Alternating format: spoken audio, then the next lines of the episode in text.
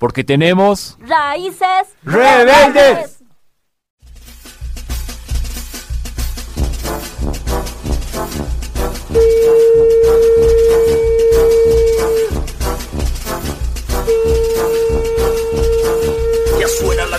De Bolivia marca No queremos nada con el TLC ni el ALCA. Hay que cambiar el modelo neoliberal Que causa desempleo, convulsión social. El capitalismo que se caiga en el abismo Porque solo quiere obtener más ganancias. Saqueando las riquezas de los suelos Con su régimen de violencia. Nos piden paciencia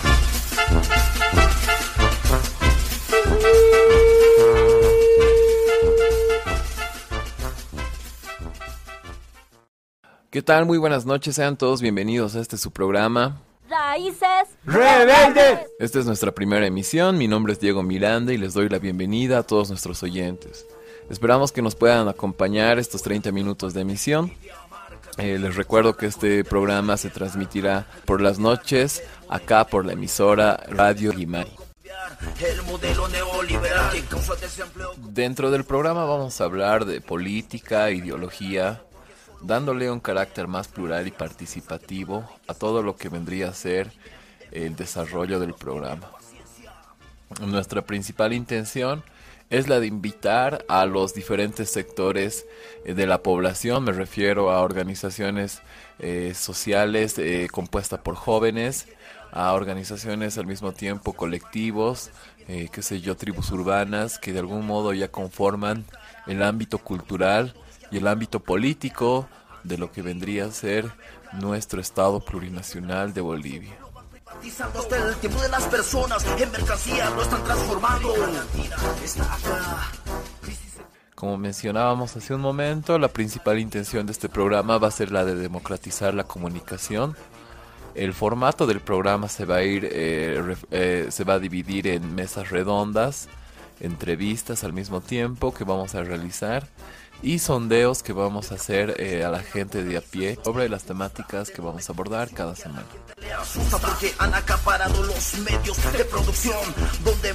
Hemos decidido ponerle el nombre de Raíces Rebeldes al programa debido a la raíz revolucionaria que creemos tienen todos los jóvenes eh, de esta sociedad eh, abigarrada, como la llamaba René Zabaleta, de esta sociedad sumamente compleja que conformaría el Estado plurinacional de Bolivia. En ese sentido hemos optado por el nombre de Raíces Rebeldes eh, para este programa que está arrancando con todo el día de hoy. Eh, sin más preámbulos, voy a pasar a explicar en qué va a consistir los principales sectores de este programa. Este programa va a estar eh, estructurado a partir de tres sectores, los cuales eh, van a ser los siguientes. El primer sector se va a llamar eh, el sector El Martillo. Este sector va a estar encargado de hacer entrevistas a diferentes referentes de opinión, eh, al mismo tiempo eh, académicos y eh, candidatos y funcionarios públicos en sí, una cantidad ingente de personas, la cual nos va a, dar un poco las luces de diferentes cuestiones que se van desarrollando en el ámbito político e ideológico dentro de nuestro país. Eh, voy a pasar a explicar los principales sectores que van a conformar y estructurar este su programa Raíces Rebeldes. Uno de los principales sectores es el sector El Martillo, el cual está dedicado justamente a realizar entrevistas a diferentes referentes de opinión, eh, académicos del medio, eh, políticos, en sí personas de a pie también, gente que tenga algún criterio sobre política y sobre ideología. Eh, se va a invitar a, diferentes personas, las cuales eh, también les vamos a hacer partícipes a ustedes para que puedan preguntarles y puedan participar de forma activa en esta entrevista. Eh, de forma posterior, el siguiente sector es el sector Todas las Voces, el cual va a estar encargado de eh, ir a la calle y preguntarle a la gente qué es lo que opina sobre los diferentes temas que vamos a abordar cada semana en este su programa Raíces Rebeldes. Es por eso que eh, en este su sector Todas las Voces vamos a tener un corresponsal que va a estar encargado de realizar entrevistas a gente de a pie, a, a las eh, personas que venden, eh, en sí a todos, ¿no? Vamos a tratar de ser eh, plurales y participativos en este sondeo que vamos a realizar, justamente para tener un panorama un poco más amplio eh, de las temáticas que vamos a tratar de abordar cada semana. Tengo tiempo para saber si lo que sueño concluye en algo. No te apures, ya más loco, porque es entonces cuando las horas bajan. Y el último sector que va a conformar este subprograma Raíces Rebeldes es el sector Creando Red, el cual va a estar encargado de dar, a, conocer las diferentes actividades que realizan los principales colectivos, movimientos sociales eh, y grupos de jóvenes articulados en toda Bolivia. Vamos a hacer eh, la plataforma, si se quiere, de todas estas organizaciones para saber qué es lo que están haciendo, cuáles son sus principales actividades y de manera posterior vamos a crear un grupo de WhatsApp en el cual eh, todos los grupos, todas las agrupaciones que sean invitados a este programa puedan hacernos conocer de manera constante las actividades que tienen y que llevan a cabo. Y bien, como explicábamos hace un momento, a grandes rasgos el programa lo que busca es eh, generar cierta autonomía del pensamiento, eh, lo cual es un tanto difícil, ¿no? Entre tanta eh, información que se genera y que tiene la intención justamente de anular el pensamiento crítico, anular esa autonomía del pensamiento, entonces lo que nosotros vamos a tratar de hacer es fomentar e impulsar la posibilidad de que la gente realice y haga sus propias construcciones eh, a partir de las eh, de los argumentos que nosotros vamos a tratar de proporcionarle, ¿no? Es esa búsqueda constante, si se quiere, de eh, una, una manera de entender lo que sucede dentro de la esfera sociopolítica, tratar de construir una visión actual y fresca y pasar, de, si se quiere, del pensamiento a la praxis política, ¿no? En ese sentido, me parece clave el potenciar el criterio político de la juventud boliviana a partir de esta herramienta que es la radio y que vendría a ser este su programa Raíces Rebeldes. Es por eso que nosotros nos constituimos más en un medio, en un mecanismo para que todos ustedes puedan realizar todo lo que tenemos planeado y proyectado en este programa. Eh, para ir entrando a nuestra primera canción y para ir cerrando este primer bloque del programa, vámonos con la canción de Ucamauike eh, que lleva por título América Latina.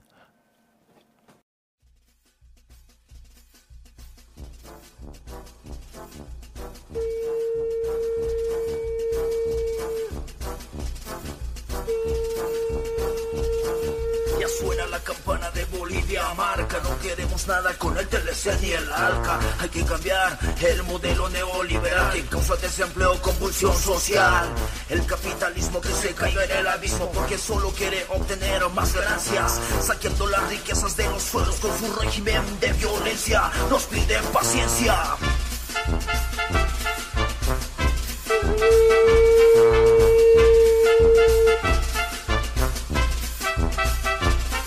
Bayonetas del Presidente general. Por los países imperialistas se hace manejar Recibiendo órdenes de masacre, jerarquía de maleantes. Y qué carajo de aquellos traidores que han jurado cambiar Han seguido con el gran mercado.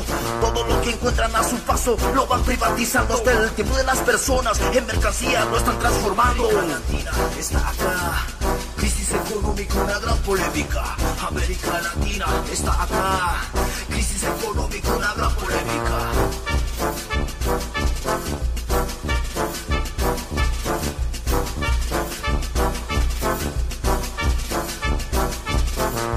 El capitalismo, una organización injusta de enorme expropiación que a la gente le asusta porque han acaparado los medios de producción donde muchos campesinos de sus propias tierras han vivido la expulsión.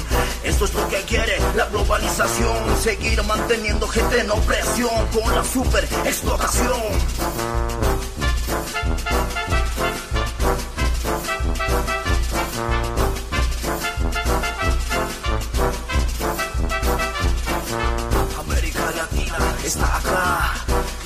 Económica, una gran polémica. América Latina está acá. Crisis económica, una gran polémica.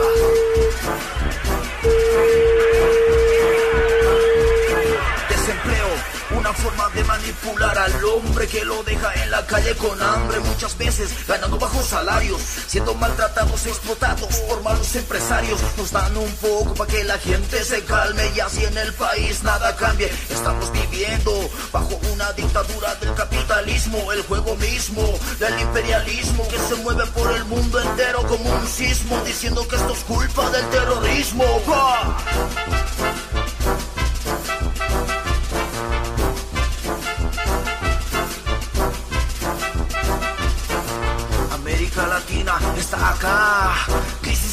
Económica, una gran polémica. América Latina está acá. Crisis económica, una gran polémica. América Latina está acá. Crisis económica, una gran polémica. América Latina está acá. Crisis económica, una gran polémica. Esto es América Latina. Esto es América Andina. Esto es América Latina. Esto es América Andina. Esto es América Latina. Esto es América la gran polémica. Esto es América Latina. Esto es América Andina. Esto es América Latina. Esto es América la gran polémica. Esto es América Latina. Esto es América Latina. Esto es América Andina.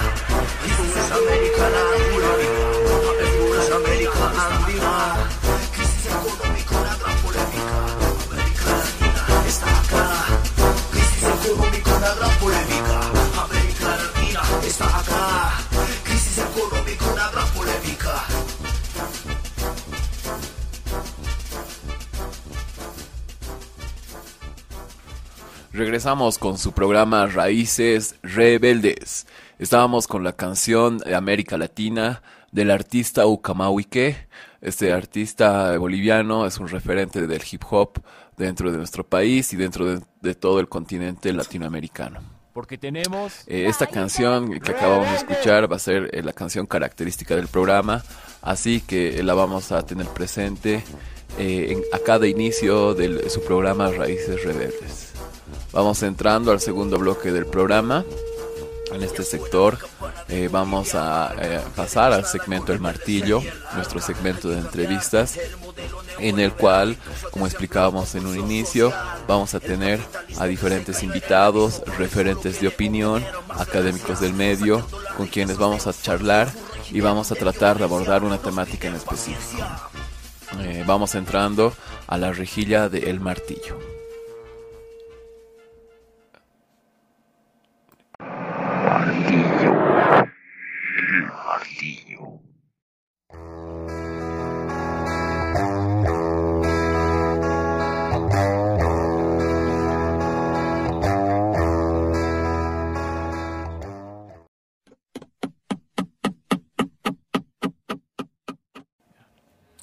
En esta noche, para el sector El Martillo de su programa Raíces Rebeldes, hemos eh, pensado realizar un pequeño homenaje a dos grandes personajes que han marcado de algún modo el destino político de nuestro país.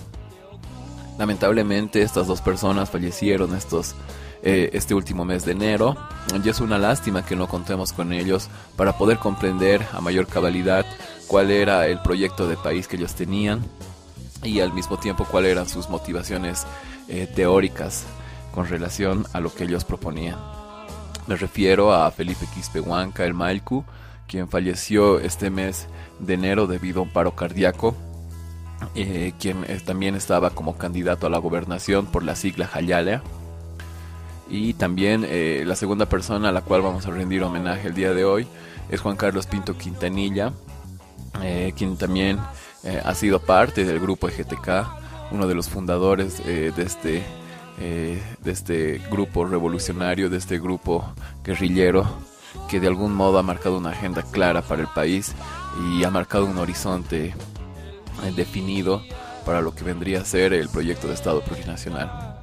Eh, sin más preámbulos, eh, vamos entrando al resumen eh, de estas dos entrevistas que hemos realizado como un pequeño homenaje que hacemos desde Raíces Rebeldes para Felipe Quispehuanca, el Malcu y Juan Carlos Pinto Quintanilla. Se encuentra con nosotros Juan Carlos Pinto. Eh, un poco voy a leer algo de su reseña. Juan Carlos Pinto estudió en el Colegio San Agustín de Cochabamba, estudió sociología en la UNAM, estudió sociología en la Universidad de San Simón de Cochabamba, es ex miembro y fundador del EGTK, director nacional del Servicio Intercultural del Tribunal Supremo Electoral y eh, el último eh, dato que tenemos es que fue director del área de fortalecimiento ciudadano de la vicepresidencia. ¿Qué tal Juan Carlos? Muy buenas tardes. Muchas gracias por tu presencia en este sector. Saludos fraternos, compañeros, agradecidos a ustedes más bien por la invitación en los términos en los que se ha planteado justamente que es el diálogo y a partir del diálogo este poder ver este construcciones colectivas que nos hagan crecer en el en el encuentro. Muchas gracias. Quizás un poco a modo de referencia, eh, usted eh, junto con Álvaro García Linera, Raúl García Linera, eh, se podría decir que formaban parte eh, de la, del EGTK, pero ustedes eran el sector de la clase media y al mismo tiempo el sector mestizo. ¿Qué los ha motivado a participar de forma activa en esta causa, la de los movimientos populares y de las reivindicaciones del sector indígena?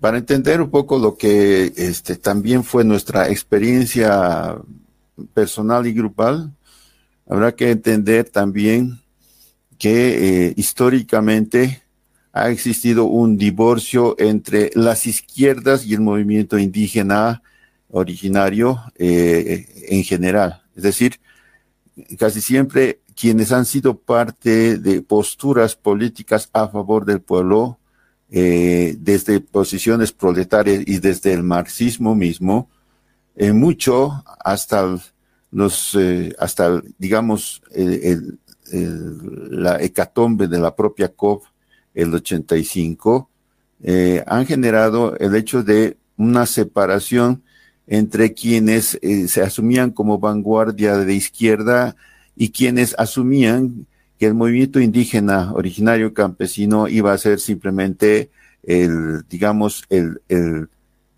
eh, el beneficiado por un proceso revolucionario, pero nunca el protagonista. Asumían muy literalmente eh, teorías en el sentido de decir el, proletariado es la punta de lanza de la revolución y el campesino es su aliado eh, estratégico, sin embargo, quien genera ideología, dirección, es el proletariado.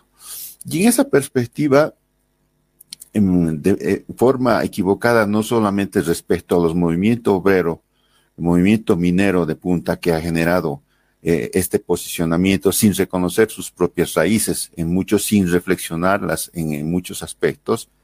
Eh, también hubo una izquierda en los setentas, parte de los ochentas, de eh, la clase media que también eh, eh, interpelaba al sistema, pero sin dejar que fluyera esa interpelación a una transformación de las formas orgánicas que existían en la propia izquierda.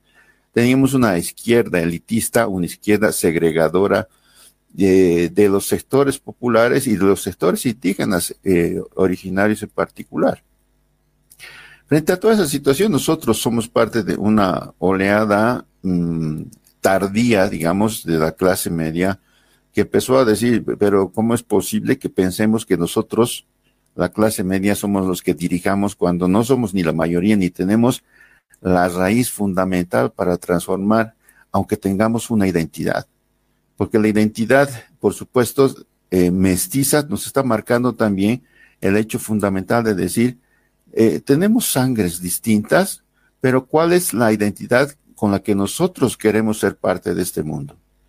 Y es un cuestionamiento eh, permanente, no solo como clase, sino como, como identidad. Es decir, eh, somos mestizos, nuestra identidad este, puede, puede prevalecer para según, según la clase media señorial que tenemos normalmente, eh, el hecho de decir eh, mis raíces europeas o este extranjeras son más importantes que mis raíces indígenas?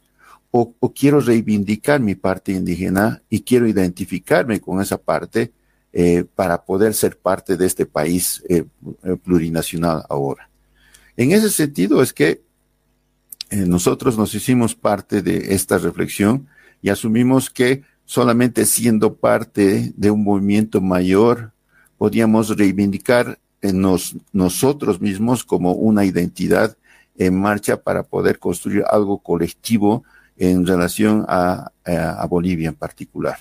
Por eso existe el entronque fundamental con Felipe. Eh, Felipe, nosotros éramos cuatro prácticamente, y, Felipe y los mineros y los sectores populares eh, representados al interior de la propia organización eran mayoría en, esa, en ese sentido porque asumíamos eso y nunca hemos tenido más allá de discusiones ideológicas fundamentales, porque mi parte de, identidad en este, en este encuentro político era ese cristiano revolucionario. Es decir, yo participaba como cristiano revolucionario, había marxistas, anarquistas, indianistas, etcétera, etcétera, para construir esta colectividad de identidad revolucionaria. Y eso fue lo que eh, hicimos a lo largo de prácticamente eh, cinco, siete años, paso a paso, de encuentros, más que de acciones mismas, de encuentros, de relaciones, de este, desencuentros a, ratos a nivel ideológico, pero siempre en la, perspectiva de construir. Por eso siento que esta experiencia ah, que nos ha tocado vivir a nosotros ha sido eh, un preludio importante de lo que eh, deberíamos generar también en el país, es decir, no es la clase media la que dirige, la clase media como clase, sino la identidad es la que marca, por una parte, junto con una posición de clase. Ambas dimensiones para nosotros han sido importantes y en esa perspectiva hemos asumido un papel eh, que nos ha permitido, bueno, eh, sentar las bases de, de, un nuevo debate en su momento, junto con Felipe, y segundo, eh, finalmente aprender las experiencias de, eh, vamos a decir, de la, no, no sé si llamarlo fracaso, pero sí de las caídas de las que tuvimos y este, de las que nos levantamos de manera diferente. Es decir, cada uno tuvo una forma de levantarse, eh, y reivindicar lo que eh, en definitiva nos motivaba a estar en la cárcel durante cinco años y a, en definitiva, seguir con las ideas, con el compromiso que nos había generado ese, esa situación radical y posteriormente la perspectiva de continuar luchando por lo que creíamos. Gracias, Felipe. Quizás eh, algo de carácter ya más ideológico. Tú mencionabas hace un momento a Fausto Reinaga. Él dice justamente que es lo indio, ¿no? Que lo indio no es color de piel, no es color de cuero, no es eh, justamente eh, nada de eso, sino es pensamiento, pensamiento amáutico, pensamiento sabierista. Quien se piensa cosmos y se siente chispa es sol, es indio. Eh, ¿qué, concepción tú ahora tienes de lo indio? Yo creo que ha cambiado un tanto en estos 17 años, ¿no? Bueno, Fausto tiene su pasado. Era un tránsfuga. Ha sido diputado en la época del Gualberto Villarruel. Era del PIR también. Y luego se pasa al MNR. Y finalmente estaba en el Partido Comunista. Y como no le han dado ningún lugar, como hay racismo en en la política de la derecha o izquierda, entonces él ha renegado, ha escrito, porque ese libro de la Revolución India de 1970 eh, está aportado con varios oh, indígenas o indios, podría ser, que a nivel nacional yo he conocido a los mayores, ¿no? el Hachacoyo de Oruro, después el hogar Julián Ugarte de Chuquisaca, conocido al Pimentel de Chuquisaca, mucha gente que, que eran amautas ah, en esa época, pero ya, ya está debajo de la tierra. Entonces ellos obligaron, creo, para que escriba. Pero después, poco a poco, va perdiendo su esencia misma, porque Pabusto no era un organizador, era un teórico, nada más. Entonces, eh, si hubiera sido un organizador, yo creo que el Partido Indio de Bolivia hubiera funcionado. Entonces ha dado teoría, pero como, como cualquier hombre se envejece, también cambia de pensamiento, entonces vuelve más pachamámico. Ya, eso no es extrañar, ¿no? cualquiera puede hacerlo eso, porque también es, el pachamanismo es parte también del indianismo, ¿no? Entonces nosotros no vamos a eh, discrepar con Fausto Renaga, sino que mantenemos su libro que nos ha abierto los ojos, La Revolución India de 1970, y la tesis india también. Son dos libros que nosotros rescatamos. El resto ya sería otra cosa nomás. No, no es tan esencial para, para formar a los nuevos militantes. Gracias, Felipe. Eh, vamos entrando a la etapa en la cual eh, eh, ha sido justamente secretario ejecutivo de la CSUCB, la Confederación Sindical Única de Trabajadores Campesinos de Bolivia. dentro de este contexto quisiera preguntarte cómo encuentras tú la estructura organizativa de, esta, de, de, esta confederación y al mismo tiempo a nivel ideológico, cómo encuentras a esta confederación. Mire, yo era estudiante en la universidad porque quería estudiar, eh, quería terminar de tener el título académico como historiador, no importa, pero eh, yo quería estudiar ciencias políticas, pero como en la cárcel no había esa carrera, tuve que aceptar. Mire, este, cuando yo he salido de la cárcel, bueno, yo vivía en mi pobreza, ¿no? No tenía dinero para nada. Eh, hablaba con la gente, me prestaba un boliviano para subir al alto. De bajar no tenía problema, bajaba a pie. De pronto me he encontrado con el actual vicepresidente, con David Choquebanca. Él me ha inspirado para que sea ejecutivo de la Confederación Única me dijo, mira, la, la Confederación Única está dividido. Está por una parte la Dan Estepa, por otro lado el, el, el este Evo Morales y compañía. No, el, el Félix Santos Zamprana de Potosí, que era de esa línea. Entonces había una confrontación. Entonces me dice, vos podrías ser el maico mayor de esa organización un marco que podría unificar ambas, ambos grupos en, en torno a tu pensamiento. Bueno, ahí teníamos las dos entrevistas. Eh, la primera que pasamos era la entrevista que realizamos a Juan Carlos Pinto Quintanilla. Eh, justamente esto ha sido el mes de agosto del año pasado, eh, durante el golpe de Estado. me parece importante recalcar algunos aspectos centrales de esta entrevista, las cuales eh, reflejan de algún modo la preferencia ideológica que tenía Juan Carlos. Él se define a sí mismo como un cristiano revolucionario eh, y su participación dentro del GTK habría estado condicionada justamente por esta manera de entender eh, la sociedad, de esta manera de entender al mismo tiempo la problemática social.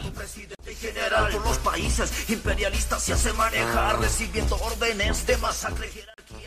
Me parece importante también como Juan Carlos menciona que él es consciente de su origen eh, como mestizo y de que a pesar de esto él forma parte de los anhelos de reivindicación política del sector indígena.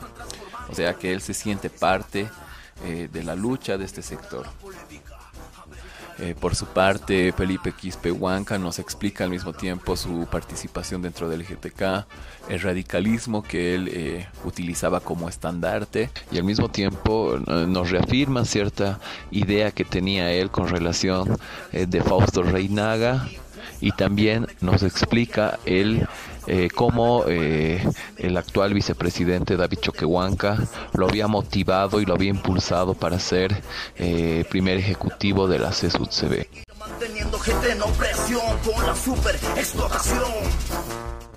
Bueno, eso sería todo por, el, eh, por esta noche. Quiero agradecer a todas las personas que nos han escuchado y al mismo tiempo mencionarles que las páginas eh, del programa están en construcción.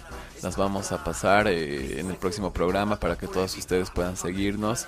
Eh, los programas también los vamos a subir a estas páginas y vamos a crear las plataformas mencionadas en un inicio para que todos ustedes puedan participar de forma activa en el programa.